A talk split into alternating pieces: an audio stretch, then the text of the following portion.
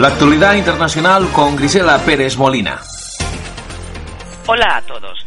Tras el paréntesis vacacional es tiempo de volver a contarles a ustedes la actualidad informativa internacional vista desde Chicago, Illinois, en los Estados Unidos, para tenerifeweek.com. Las noticias pasan hoy por La Habana, en Cuba, en donde vuelve a ondear la bandera norteamericana. Tres jóvenes marines izaron la bandera de Estados Unidos en la Embajada de Cuba en el malecón de La Habana, que recibieron de los tres militares que la habían arriado en 1961. Les invito en nombre del presidente Obama y el pueblo norteamericano para cumplir su compromiso presentando la bandera de barras y estrellas para ser les instó el secretario de Estado norteamericano John Kerry en su discurso antes del izado. El secretario de Estado de Estados Unidos llegaba el viernes a La Habana, donde presidió la ceremonia del izado de la bandera estadounidense en la embajada, una visita histórica 54 años después de que ambos países rompieran relaciones. Kerry es el primer secretario de Estado de Estados Unidos en arriar y a llegar hasta Cuba en 70 años. Nos vamos a Bagdad, porque allí el grupo terrorista Estado Islámico asumió el jueves la autoría del atentado con camión bomba que causó al menos 55 muertos y 110 heridos en un mercado popular en el barrio de Ciudad Sadr, en el este de Bagdad.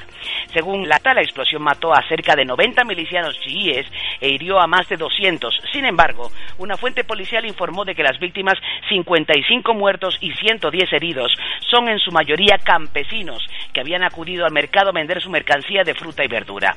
De vuelta en USA, la detención de mujeres y niños que cruzan ilegalmente a Estados Unidos por la frontera con México es prolongada e insegura, dijo un grupo de abogados expertos en derechos de los inmigrantes que impugnaron los dichos del gobierno de que la retención de las familias llegadas del exterior es breve y que su confinamiento no viola una provisión antigua. En un documento presentado ante la jueza federal de California, Dolly Gee, los abogados dijeron que la salud y la seguridad de los niños inmigrantes es puesta en peligro debido a la atención médica y psicológica claramente inadecuada que se les brinda en las instalaciones de detención, en las que afirman se mantiene rutinariamente a las familias durante más de un mes.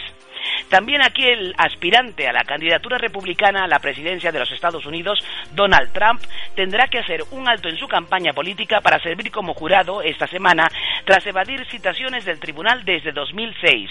El magnate inmobiliario tendrá que presentarse el lunes a un tribunal en Manhattan, además de pagar una multa de 250 dólares que le impuso un juez de este condado por haber ignorado avisos para prestar sus servicios como jurado, según señala el periódico Daily News.